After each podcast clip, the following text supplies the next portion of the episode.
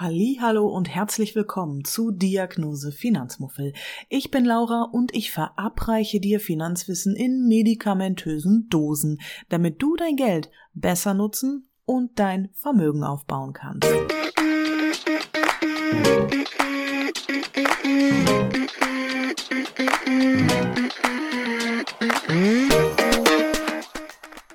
Hallo meine Liebe, herzlich willkommen zu Diagnose Finanzmuffel. The New Folge ist hiermit on air. So, pass auf. Letzte Woche haben wir uns damit beschäftigt, warum es Aktien überhaupt gibt und wie wir von den Dingern profitieren können. Nochmal zur Erinnerung, Aktien sind Anteile an Unternehmen, mit denen wir in Form von Gewinnausschüttungen als auch in Form von Kurssteigerungen am Unternehmenserfolg profitieren können. So, Aktien sind die renditestärkste Anlageklasse. Allerdings sind sie nicht ohne Risiko, das ist uns allen klar. Wir können unterscheiden zwischen dem Kauf von Einzelaktien, also wie der Name sagt, Aktien von einzelnen Unternehmen und dem Kauf von Aktienfonds. Das sind dann viele verschiedene Einzelaktien gebündelt in einem Aktienkorb. Und wieso dieser Aktienkorb sehr hilfreich ist bei der Risikominimierung, das sehen wir uns jetzt mal an.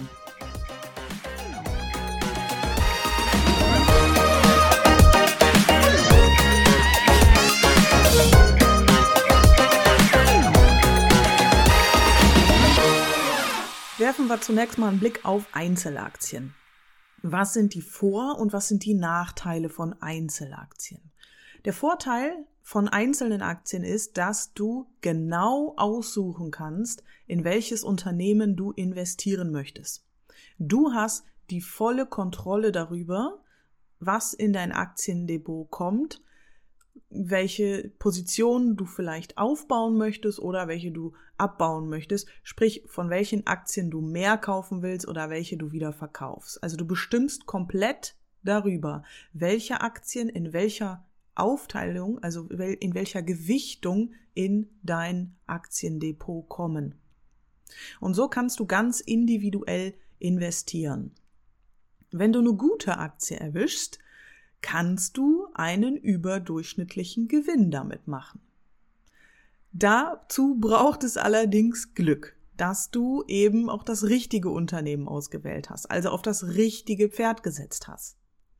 Ne, das versuchen ja auch viele AnlegerInnen. Sie versuchen, genau diese Unternehmen zu erwischen, deren Aktien im Wert steigen, damit die dann auch mit Gewinn wieder verkauft werden können.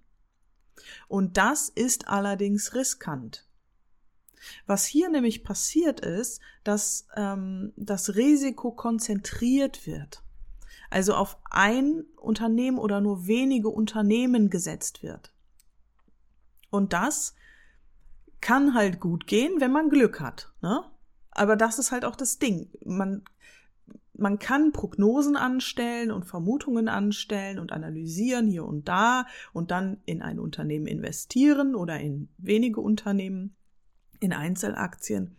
Aber wissen, ob die dann auch entsprechend so performen, wie man sich das vorgestellt hat, tun wir nicht.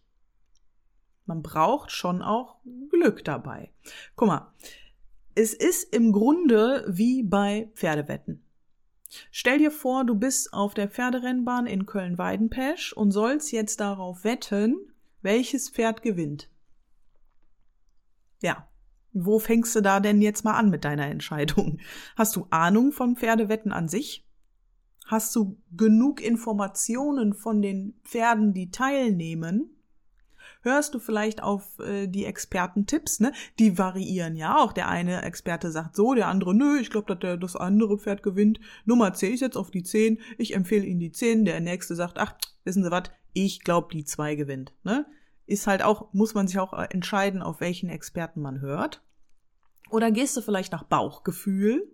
Entscheidest du nach Namen? Also gefällt dir Funky Silver Lightning besser als Black Thunderstorm? Ne, es ist am Ende Glückssache. Du kannst nicht wissen, welches Pferd gewinnt. Und das Risiko, dass du dein Geld verlierst, ist sehr hoch, wenn du nur auf Funky Silver Lightning setzt. Wenn, wenn die, die nämlich schlecht geschlafen hat, die Funky, dann stehst du da traurig am Rennbahnrand und guckst dem Black Thunderstorm dabei zu, wie der als erster durch die Ziellinie peitscht. Dein Geld ist dann Fujikato. Wenn du aber Glück hast und dein Pferd gewinnt, dann machst du natürlich auch einen schönen fetten Gewinn, ne? Und den machst du aber nur, weil du dein Risiko konzentriert hast auf ein Pferd. Du hast damit in Kauf genommen, dass dein Geld weg ist, falls das Pferd nicht gewinnt. Du bist also ein sehr hohes Risiko eingegangen.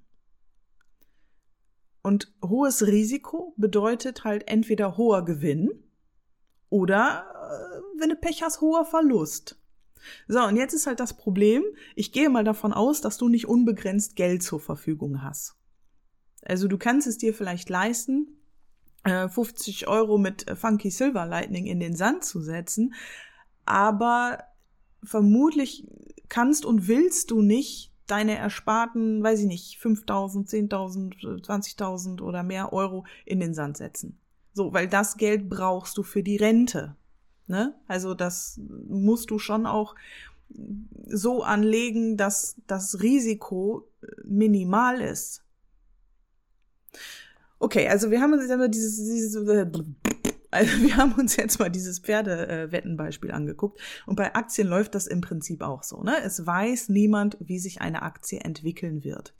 Ähm, es gibt äh, Risiken, die innerhalb eines Unternehmens entstehen können. Ja, da können falsche Entscheidungen getroffen werden. Da kann eine falsche Ausrichtung passieren. Da können, äh, kann Betrug auch mal vorkommen und so weiter. Es gibt aber auch externe Faktoren, die für die das Unternehmen dann wiederum nichts kann. Ne? Also es gibt Risiken und niemand weiß, wie sich eine Aktie entwickeln wird und du musst es dir halt erstens leisten können, das Risiko auf nur wenige Unternehmen zu verteilen und also, ne, weil du eben entsprechend auch das Verlustrisiko relativ hoch ist. Und zweitens bedeutet es auch, dass du dich mit den einzelnen Unternehmen vor dem Kauf ja mal auch ordentlich auseinandersetzen solltest, ne? Also du kaufst ja nicht einfach irgendwas. Gut, das machen auch Leute, aber wenn du, wenn du ein bisschen clever bist, dann ähm, informierst du dich halt vorher auch darüber, was du denn da jetzt kaufst. Also halten wir mal kurz fest. Mit Einzelaktien können wir sehr gezielt und konzentriert nach unseren eigenen Präferenzen investieren äh, du, du, sie bieten hohe Chancen, ne, sind aber auch sehr riskant. Um eine qualifizierte Entscheidung für eine Aktie zu treffen, sollten wir uns aber eben auch vorher ausreichend Infos über das Unternehmen einholen und uns äh, eine Meinung auch über den Markt bilden, in dem es agiert. Ne? Also wenn wir, sagen wir mal, uns für eine Aktie von einem Fahrradproduzenten interessieren. Dann gucken wir uns an, wie ist das Unternehmen aufgestellt, was fahren die für eine Strategie, wie sehen die Fundamentaldaten aus, sprich, wie ist die Bilanz, ja, ist das ein finanziell gesundes und gut aufgestelltes Unternehmen? Wie sind so die Prognosen für die Fahrradbranche?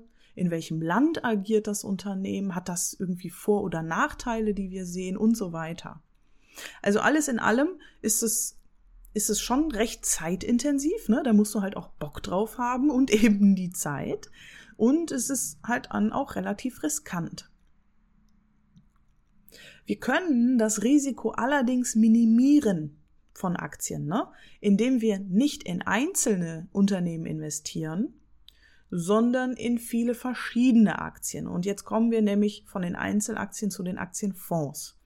Wir setzen also nicht nur auf ein Pferd in Köln-Weidenpesch, wir setzen auch nicht auf drei, vier oder zehn Pferde dort, sondern wir setzen einfach auf Hunderte oder Tausende Pferde weltweit. Sprich Aktien. Und das geht mit Aktienfonds. Was wir hiermit nämlich machen, ist, dass wir das Risiko eben nicht konzentrieren, sondern diversifizieren. Wir streuen das Risiko. Und zwar auf so viele verschiedene Unternehmen, dass es egal ist, wenn Funky Silver Lightning verliert, weil wir ja schließlich auch auf ausreichend andere Pferde gesetzt haben. So, was bedeutet das jetzt für deine Rendite? Also wie hoch sind hier die Chancen? Wir haben ja das Risiko zwar minimiert, und zwar enorm minimiert, aber kann denn da überhaupt noch so viel rauskommen wie bei der Wette auf eine einzelne Aktie? Und das ist halt das Ding. Wichtig, wichtig äh, auf dem Schirm zu haben. Rendite und Risiko hängen zusammen. Je höher das Risiko ist, desto höher ist auch die Rendite. Also deine Risikoprämie. Das gilt im Grunde für fast alles im Leben. So, wenn wir das Risiko senken, erhalten wir auch entsprechend weniger Rendite. Und wie sieht das jetzt konkret aus mit diesen Aktienfonds? Also welche bieten sich da an und wie sieht das mit der Rendite aus? Also, du hast vermutlich schon von ETFs gehört. Wenn nicht, holen wir das jetzt ganz dringend mal nach. ETFs sind börsengehandelte Indexfonds. Und die Abkürzung steht für Exchange Traded Funds, ETFs. Exchange steht hier für Börse, Traded für gehandelt und Funds für Fonds.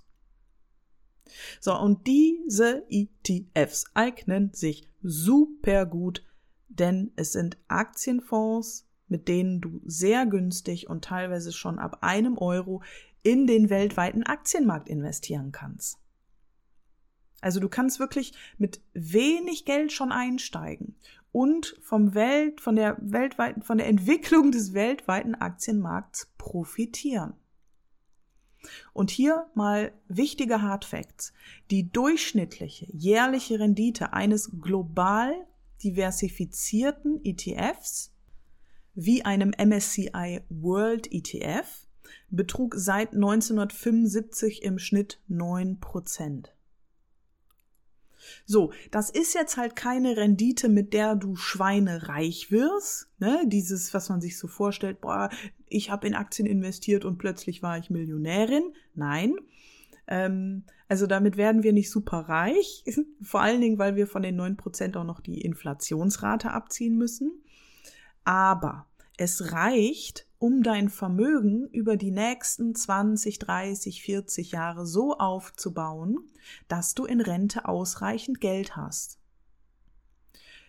Übrigens lautet die Empfehlung von unabhängigen Institutionen ne, wie der Verbraucherzentrale oder Finanztipp und Stiftung Warentest dass du für die Rente vorsorgst, indem du in eben einen solchen global diversifizierten ETF investierst oder ne oder mehrere. So.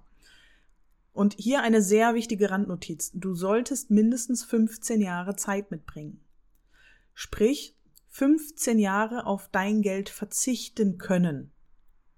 So lange sollte es in einem solchen ETF oder mehreren angelegt bleiben weil du so eventuelle Kursverluste, die du zwischendurch hast, ne, durch, die durch Krisen entstehen, die kannst du dann einfach zeitlich aussitzen.